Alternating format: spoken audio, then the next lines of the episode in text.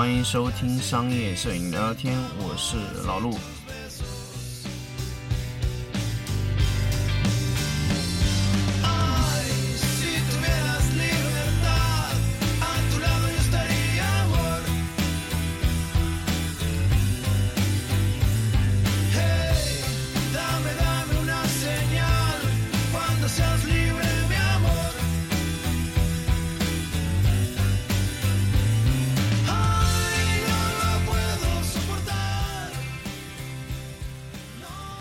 欢迎大家来听新的一期商业摄影聊聊天的节目。那么这一期节目呢，比平常更新晚了一天。那么可能由于时间的关系啊，可能昨天没有办法给更新大家，给大家来更新这一期最新的这个家具摄影的这个节目。那么现在来跟大家说一说家具摄影的这些事情啊。那么反正也是做到了第七期的节目了。那么。也是跟大家继续来聊一聊家具摄影的事情。那昨天呢没有更新这个节目，也有朋友来问我，哎，老陆，你这个节目怎么没有更新啊？这个礼拜会不会更新啊？那所以我就知道这一期节目会特别特别的受大家期待啊。那么也是上次给大家去预告了一下，那么咱们做一个家具摄影的这个摄影棚的一个呃规划的一个过程啊。那么其实。我知道这个东西大家可能会比较感兴趣啊，他特别想听这种类型的事情。那么，可能前面的一些技术的上面的问题呢，解释的差不多了。那么，咱们来聊一聊家具摄影的这个摄影棚的这个规划啊。那么，规划呢这个事情呢，还是我觉得说容易也难，说难也容易，所以。其实就在于这个规划的一个过程，首先就是一个面积的一个选择。那么面积的选择上面来说呢，首先呢，我们要知道这个你要拍摄怎么样的家具。那么很简单了，如果你的家具是比较小的，比如说柜子这种类型的，那么你可以考虑一下你的呃场地面积的规划。比如说一个一个一个柜子需要拍摄。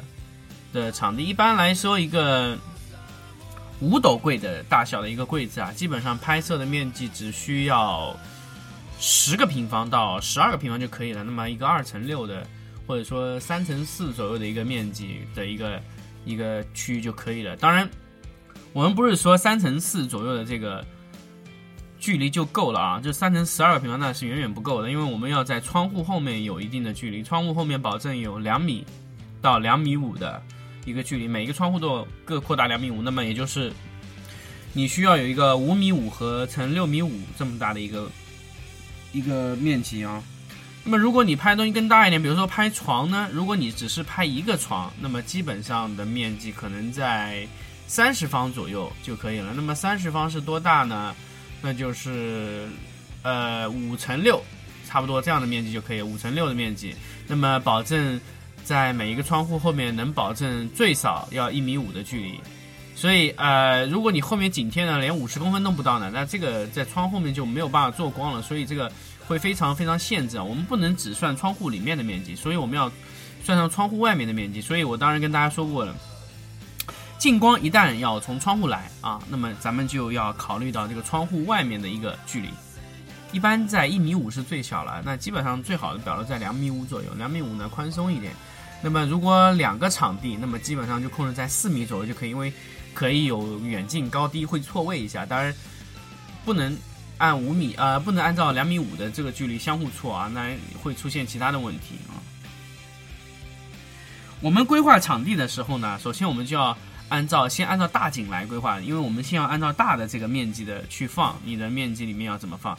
我们选择场地的时候呢，最好选择什么场地呢？就是空旷的，立柱越少越好。那么这个和一般选择场地的情况是一模一样的。当然，如果说你确实有立柱呢，那么你就要按照规划把那个立柱面积算进去。如果说是立柱靠左，那么左边是比较小，那我们就把它做成一个小的场地。那么另外一半大的做大场地。当然，这个是属于实际的面积规划上的，就是说我们要按照柱子放出来。柱子最大的问题是什么呢？并不是说这个柱子啊在场地里，这个不是最大的问题。我们要考虑是什么问题呢？如果你的柱子肯定是不会放在场地里，大家可以想到吗？就是说你柱子肯定不会放进场地的。那么最大的问题就是柱子和在场地的拍摄面积以内或者说以外，那么以外会是非常好的，就是说你不是在拍摄角度上的这个柱子，那么这个柱子在靠你的墙面的背后，那没有问题的。那么这个好处是什么呢？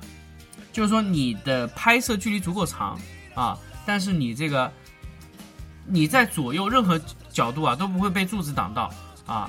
但是如果你有一个问题就来了，假设。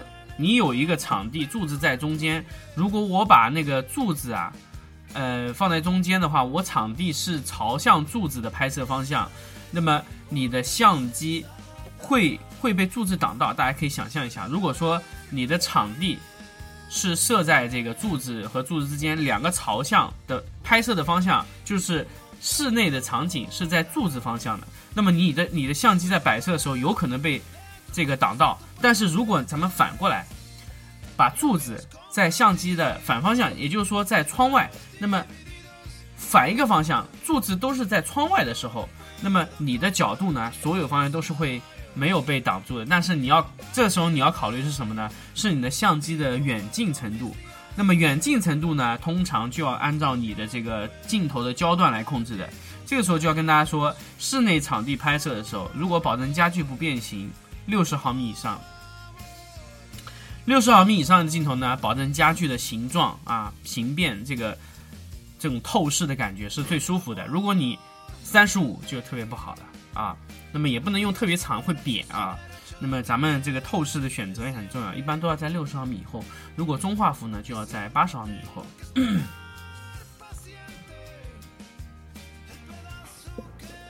座机呢就要到一百。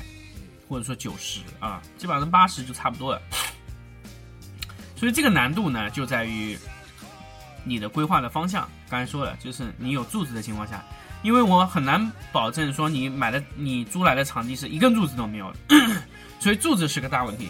我们在规划任何摄影棚的时候，首先要解决是柱子问题。如何把这个柱子放在一个最不让你受影响的地方啊？那是柱子的问题。好，柱子完了以后呢，咱们就来说一说这个墙面的制作方法。那么墙面呢有很多方法了。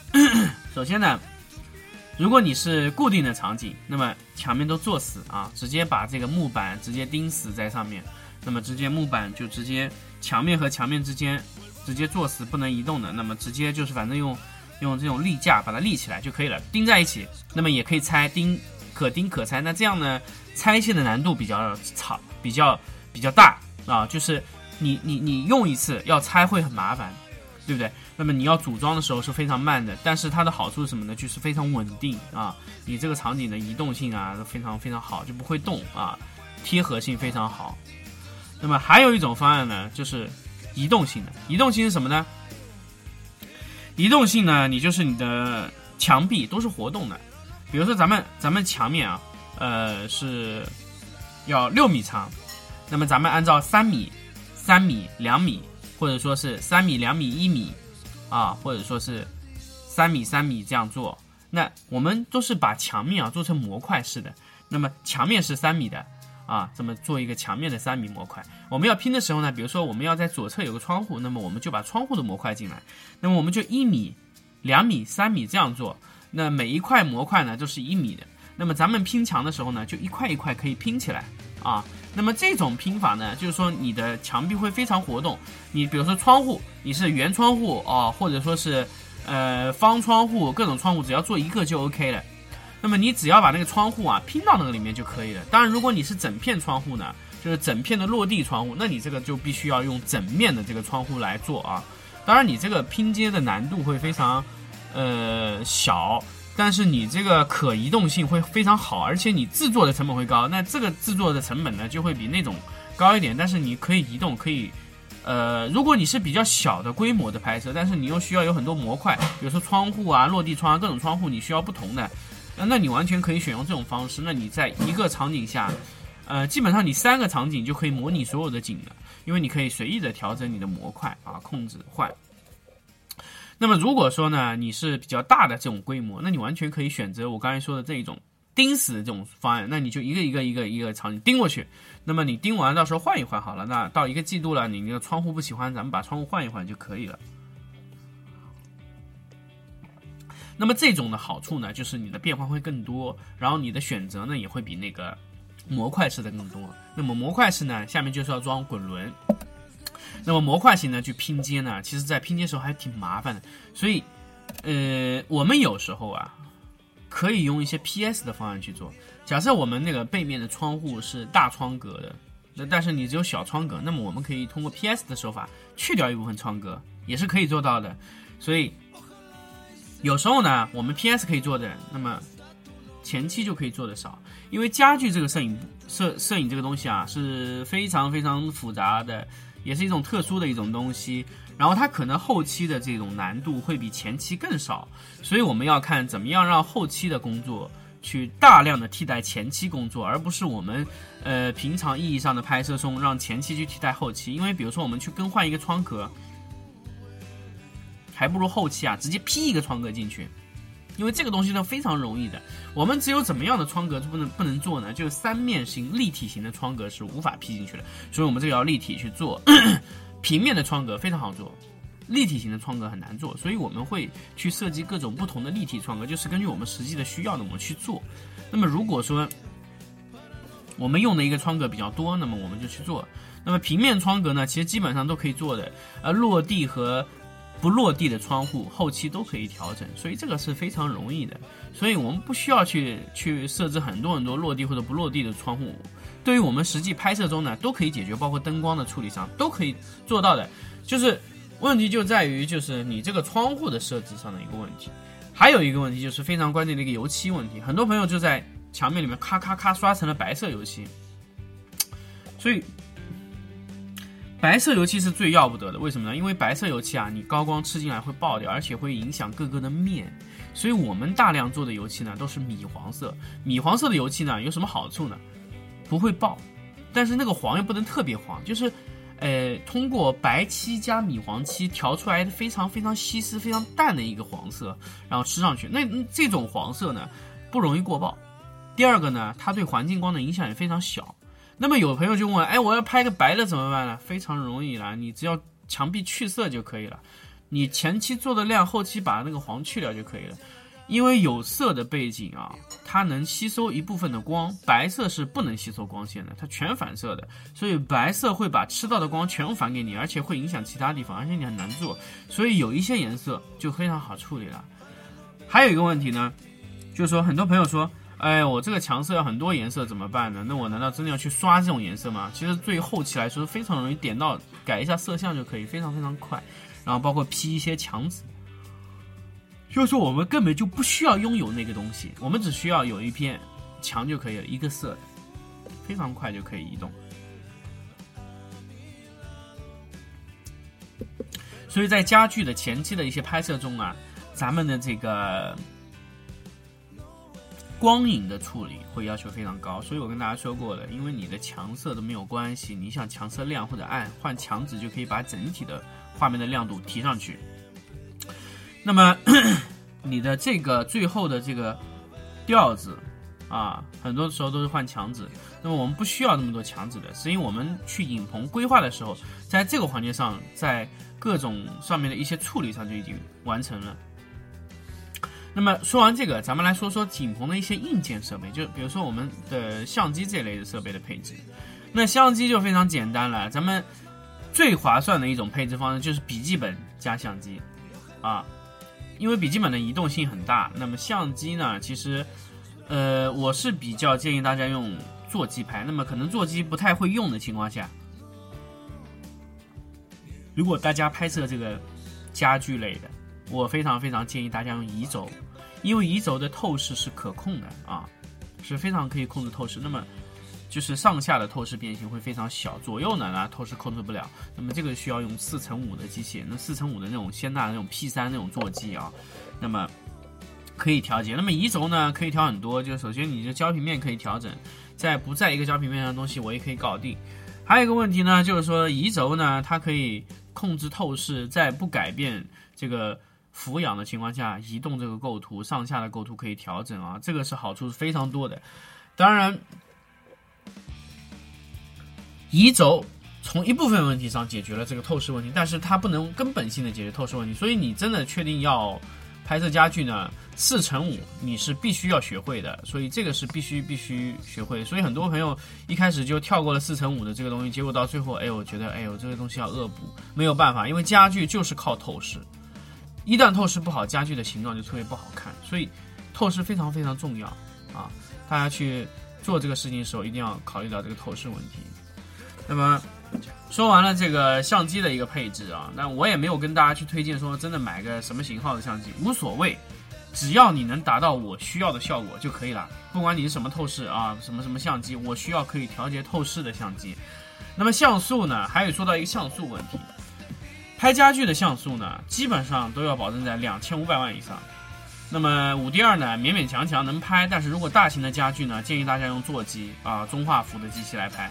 那么，因为它存在一个裁切的问题，因为很多时候呢，家具不是全四比三的，有时候一比一的裁切，那么你的损失就会非常大。前期呢，就是你的裁切最少也会损失掉三分之一的像素，一个一个正方形的裁切最少会损失三分之一像素，那么两千五百万瞬间就变成了两千万，两千万可能都不止，呃，三五。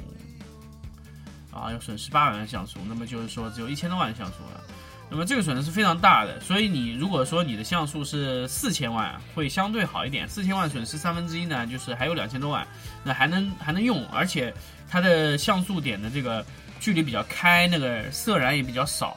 那么如果你的这个像素又很低，然后这个又又要裁切，那你这个片子根本就没法用的啊。那么说完了这个像素问题，咱们再来说说灯光的问题。很多朋友问我灯光要选多大功率的，那么家具当然是功率越大越好了。当然，也要根据你拍摄的实际的这个感光度和你的光圈来确定。如果你是拍摄床啊，床的那个距离非常长，那基本上都要到八到十一的光圈啊，那么主光基本上都要在一千两百瓦以上啊，那太低功率肯定是不行的。所以，如果你可以牺牲感光度啊。呃，六百瓦、四百瓦都可以搞定。如果你不愿意牺牲感光度，那一千两百瓦是最好的。那么，如果说你还要再上去，要十六，要强光做，那么三千瓦、两千四百瓦都是要的。所以，摄影棚一个非常非常大的一个投资是在灯光上的。嗯，其他就是一些比较散的一些，比如说一些棋板、标准罩这些的配配件啊。那么，这个灯光的这个配件呢这个。去买的一个方案啊，其实我在之前很早很早节目都跟大家说过，灯光应该怎么去配置啊？比如说康素的灯光怎么配，大家可以去翻我之前的节目。那么这边呢，我就简单的说一下。那么灯光简单的来说呢，最好是买电箱的，因为你的电箱可以在下面调节，下面调节呢不影响光的方向和光的角度。那如果你爬上去升上去降下来去调一个光，非常非常麻烦。你调调完了以后，你能不能回到原来的位置？不知道的。所以你的调调整的有效要打折的，本来你可能降了一个亮度，有成功是百分之一百，那么你如果降下来再升上去降了百分之五十，然后如果你一次调的不好，再升下来再降上去百分之二十五，所以说你的调整的成功率很低，所以最好是在下面调节。那么你调节灯的时候呢，不会影响到这个灯的方向，那么。这个调整的方法呢有两种选择，第一种呢是电箱，第二种呢是可以无线遥控的。那无线遥控呢，你就要保证这套无线遥控控制系统要足够的稳定，啊，不稳定就不行啊，不用考虑的。电箱是最稳定的，因为为什么？电箱就是全部在下面调节，灯头只是做输出功能，没有任何电路的，所以这种调节是最最稳定的一种方式。我建议大家选择电箱，呃，无线遥控呢。相对来说没有电箱这么稳定。如果你的预算足够，肯定是买电箱是最稳定的，因为电箱的数值在下面是看得清清楚楚的。无线遥控呢，它能不能摇到这个位置呢？不一定的，所以这个要看对方的这个无线控制端做的好不好啊。这个还是跟大家说的，呃，非常非常重要的。那么灯光呢，也跟大家说了，就是要可以下面控制的这个功能啊。那反正就是今天跟大家说了三点。第一个就是你的影棚的这个场景的搭建的一个功功能，然后呢，就是说一个这个相机的选择，包括一个后背的一个选择。第三个呢，就是你的灯光的选择。那么电脑的选择呢，其实就非常简单，只要选择苹果就可以了，其他电脑不用想了，不可能的，搞不定的。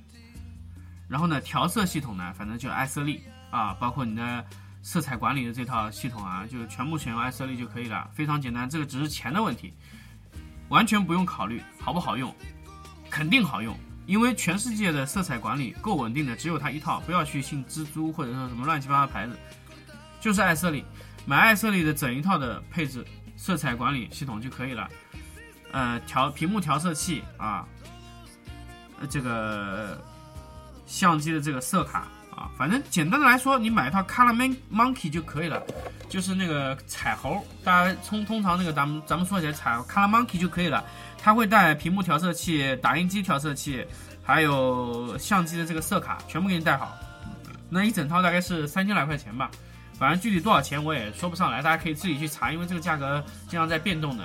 就你买一套 Color Monkey 就可以了。电脑呢，选择苹果的，啊，想便宜点吗？买一个笔记本 MB Pro 啊，MacBook Pro 的十五寸的啊，i7 处理器的那批高配的，一万五千多就可以了。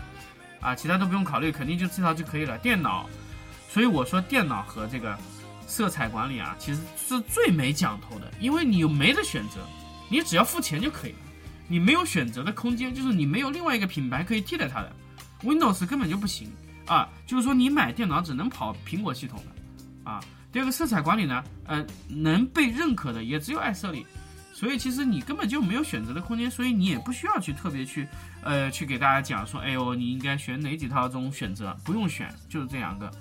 啊，苹果反正你看的哪个笔记本顺眼就可以了，反正买到一万五就可以了。啊，MacBook Pro，反正你也没什么选择的，一万五千块钱左右的笔记本可以，或者你买一套 iMac，那么 iMac 的问题是什么呢？你要老是插着电源拖着根接线板啊，这个是非常麻烦的。那你是苹果笔记本呢就好一点啊，那么你就可以拿来拿去，没电的时候还能用一用，对不对？那你没有电源的情况下还能拍拍，拿出去还能拍。啊，有时候还能装个逼啊啥的，对不对？就简单的来说，就是买笔记本会比较划算一点。那么买买买台式机呢，我们自己用也比较麻烦，因为你老是要找个插线板给它插上去。那么我们呢，有一部分电脑是怎么样的呢？因为是台式机早期是笔记本比较弱的情况下，咱们买了台式机。那么那一波电脑呢，为了像笔记本一样工作呢，我们又花了三千块钱去买了个 UPS。那么就是说，你的断电的时候呢，它能支撑十五分钟。啊，没有室温，就五分钟，就只能撑断电以后的五分钟，让你保存，关个机。那么我们这个五分钟利用的非常好，是什么呢？就是说我这个电脑要移位啊，但是我电脑不想不想这个这个重启一下啊，有时候就是我重启很麻烦。好，我们就把这个电脑这个插线拔掉，马上换个插头插啊，只要保证在五分钟以内就可以了。所以我们这个基本上。这个笔记本啊，那个台式机啊，拔掉过 UPS 的时候都是飞奔而行啊，因为你这个场场景非常大，你这个要推推这东西五分钟必须要推到位，推不到位就没电了。所以，所以这个这个方案是比较麻烦的。所以现在呢，有笔记本，因为笔记本的速度呢，其实比现在所谓的台式机要快，所以大家可以选择笔记本。那笔记本的问题呢，就是说屏幕太小啊，那你这个屏幕太小很容易啊，你真的要非常大的屏幕，外接一个显示器就可以搞定了。这个是非常非常可以解决的问题啊，完全不难啊。那么呢，这个电脑的选择啊，还有一些这个色彩管理的一些选择也很简单。相机的选择呢，当然跟大家说过了一个像素的问题，一个是移轴的问题啊，这两个问题大家解决就可以了。其他还有个焦距六十毫米以上，那么这个也跟大家说过了，就是说反正这三个东西解决了就可以，不管你买谁。所以很多朋友问我，哎，我买尼康也好啊，还是买佳能，还是买宾得啊，随便。因为每一个相机，它有一种特动特性的啊，不同的一些方式。那你说叫我老陆来推荐，呃，推荐一个幺三五下面的相机，呃，如果是我现在买，我可能会买索尼。但是索尼的问题在什么？它是没有光学对焦系统的，那么这个可能对你使用起来会比较麻烦。但是它的动态会非常好，所以如果你确实会用啊，建议你买索尼。反正反正索尼呢，除了不专业，其他都是还好的，就是。看上去特别不专业，但是用起来特别专业。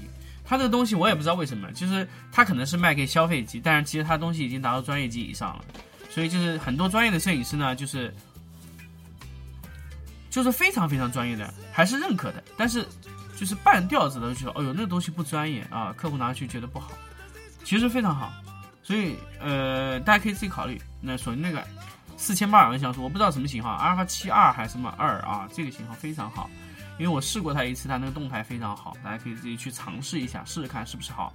因为索尼的 CMOS 现在已经给飞思做一亿像素了，所以大家可以想想它的那个性能到多好。但我不推荐哪个品牌啊，大家可以自己去考虑。所以我在这边，我我现在啊，别人让我推荐这个器材，我完全不推荐品牌，我就跟他说你什么需求，你自己想的选择都都可以，反正因为你自己喜欢的那个品牌里面一定有这套系统，所以你只要把那套系统弄好就可以了。移轴六十毫米以上，像素两千五百万以上，那反正就是要买四千万左右的像素呗。那尼康就 D 八幺零嘛，对吧？非常简单的，那么非常多品牌都可以，因为每一个品牌的相机的色彩倾向不同，所以我没有办法跟大家推荐哪个品牌，因为你喜欢的色彩就是你想要的，对不对？那么只要你最后那个后期觉得这样的原图是可以的，那就没问题了。那么相机的灯光呢，反正都说好了，那么灯光我也不跟大家推荐品牌，就只推荐功率啊，多大的功率就可以了啊。其他呢，在整一个摄影的这个环节中就非常简单。那么后期的东西呢，就基基本基本上就是数位板的东西了。那么整体的构成就是基本上就数位板后期没什么东西，真的没什么东西。后期呢，就是你要做一个印刷类的屏幕的矫正，这个是非常重要的啊。反正就是一个曲线的问题，那就是一个屏幕的这个色域的问题。那这个反正就钱解决不了，钱越多，屏幕一定越好，不用想这种。反正有几个行业啊，我老陆想的特别明白啊。首先就是镜头，钱越多，一定是最好的啊。花的钱越多，镜头一定是最好的，呃，不用怀疑这个型号，跟越贵的肯定是越好的。第二个就是显示器，花的越多肯定是越好的，不可能不好啊。第三个就是你这个相机啊，越贵越好，肯定的，嗯，没没有没有没有第二种可能的，肯定越贵越好相机。那么其他的灯光啊，它不一定，灯光还真不一定，灯光不一定是越贵越好的，但是同一个系列越贵越好啊。灯光有些色彩倾，有些风格啊，包括它灯光的这个倾向不一样，会有一些区别。灯光不一定是越贵越好的。那么除了灯光之外，我刚才前面说的这几个东西都一定是越贵越好的啊。你只要买的越贵，肯定越好，非常简单啊。那么反正说完了这些呢，基本上摄影棚的整体的这个介绍也跟大家说一说。那么。很多朋友到最后的时候会问我一句：“老鲁，我做一个家具摄影棚要花多少钱？”哎，这个是一个很多很多的企业啊，包括一个刚刚想做这个东西的一个问我的一个问题，包括以前有一些家具的厂商的老板，他们想做一个棚，就问我：“哎，老鲁要花多少钱？”简单的来说，如果你的规模不大，你在室内三个相机可以搞定的，那基本上你的规模呢？大概就是八十万，三台相机能拍摄八十万左右的就可以了。那么你配置就一大两小，啊，一台大相机，两台小相机，再再配配合一些四十几个电箱，搭配八十万就可以搞定了。那么如果你想拍摄大型的，就是稍微大一点，但是你的相机也是不变的，一百五十万左右，灯光的配置都要更新啊。那么如果说你想拍的更大，成规模。啊，基本上就要两百多万。真正的你想要让你的家具的拍摄成为一个规模，总要在一千万以上。所以说，家具的这个初期的投入是非常非常高的。像老陆现在在工作的这个整体的这个配置啊，总要三千多万啊，所以它的这个器材啊，包括这个成本都是非常高的，所以可能三千多万都不止。但它每年都在扩容，因为家具这个行业啊，它这个拍摄啊。它的要求会越来越高，然后完了以后呢，你的这个家具的要求也越来越高，那么你的面积也会越来越大，然后各种的要求都会越来越高，所以你的要求需求会增高，你的费用也会出的最多。所以根据你自己的需求去选择你想要去做的这个事情啊，是最好的。那么。在节目的最后呢，来解答一下上一次有一个朋友跟我提的一个问题啊，不知道这个朋友会不会听这个节目。那么他也是通过节目来跟我联系的。那么说，老陆，你上次说的那个光芯的问题啊，我还是不太了解啊。光芯是怎么一回事情？哎，大家没有听到过这个东西，在书上也没有看到过。那么书上呢，其实也有提到过，在国外呢叫热点 （hot spot），跟大家说过了。灯光打出去最亮的那个地方啊，就是光芯。每一个灯光都有这个问题，除了平行光源，那么基基本上你是看不到平行光源的。大部分的光学呢，都是这种常亮的这种会散射的光源啊。那么这种光源呢，就是有最亮的点，从最亮到慢慢的过渡到外侧到没有光线，那么就是一个过渡的过程。大家可以自己拿个手电筒照照，或任何光都都会有这种情况，就是最亮的点在最中心，然后慢慢的往外侧过渡到消失到没有光线，那么就是从中心往外侧这个。亮度会下去，这个呢就是所谓的这个光芯，任何灯光都有的，任何的罩子都会有，包括柔光箱也会有。那么从最亮到最暗，只不过它光线有大小。那么宝富图号称它的灯呢？呃，渐变非常小，那么也就是说，中间的某一个部分渐变非常小，不能说它的外面没有渐变，那肯定是有的，这个是违反常理的。这个东西就是过渡肯定是有啊，从最中心到最外侧有衰竭有多少？那么它保护图的意思呢，均匀的就衰竭比较小啊，那也是在指定范围以内，就超过那个范围以内肯定是有衰竭的，所以说。光芯就是说最亮的地方，那么从最亮的地方到最暗、最外侧的地方呢，就是光最外侧的地方，从中心到最外侧的地方是越来越暗的。还有一个呢，从最亮的地方到最外侧呢，这个硬度啊也会越来越弱，到最外侧就会越来越柔和，那个光线的硬度啊会越来越柔和啊。所以这个我们外侧的光呢叫边缘光，中间的光呢叫光芯 hot spot，hot spot 呢非常非常的硬，如果你这个人打在脸上，那个光是非常硬的。啊，咱们有时候要找最硬的点，就是找中间那个光芯。咱们把光芯做上去就非常硬了。我们要把这个人物最硬的地方出影子的地方，就做在中心光芯点上，就非常硬了。你通常一个硬光做过去啊，不够硬，就说明你光芯打偏了。你用边缘光在做，所以你发现这个软啊，光芯的这个问题就给解答。其他呢，因为那个朋友的这个呃信息留的非常长，而且是 QQ 发送给我的，有时候。QQ 我啊，信息有时候就留不长，所以 QQ 发送给我呢，我也忘了它后面的问题是什么，所以我真的记不起来。所以我一直跟大家说，如果大家去想问我问题，请在这个荔枝的这个社区啊留言啊，那我可以看得非常清楚。所以大家希望大家去把这个荔枝的这个社区留起来，因为我想象想象中啊这个。脑子里好像记得就是光芯的这个问题，好像主要是提了这个问题。那其他的问题呢？其实就如果这个朋友如果还在听这个节目的话呢，我希望他在社区留言。那么我会定期去社区看一下有没有新的一些东西。那么我会在社区中呢及时的把这些问题拿出来跟大家去分享一下啊。那么这次就分享一个这个社区中的一个光芯的这个问题啊。那么希望大家还是会在社区中使用起来。那么在节目的最后呢？还是要跟大家强调一下，收听老陆这个商业摄影聊聊天的这个电台的订阅方式啊，那么就是使用荔枝电台来订阅，或者说使用苹果的 iTunes 的里面 Podcast 直接搜索“商业摄影聊聊天”也能订阅老陆的商业摄影聊聊天节目。那么订阅了以后呢，你就能第一时间收听到老陆第一时间更新的这个节目内容。那么。如果说你有问题，那么请在社区留言，老陆呢，如果有时间呢会回复你。如果说没有时间呢，在最新的一期节目呢会跟大家去分享你的节目啊，呃呃，分享你的这个问题，那么把这个问题呢跟大家去解答一下。那么每次呢，老陆会挑选其中几个问题去说一说，那么在节目的最后呢跟大家去分享一下。好，那么这期节目呢就说到这里，我们下期再见。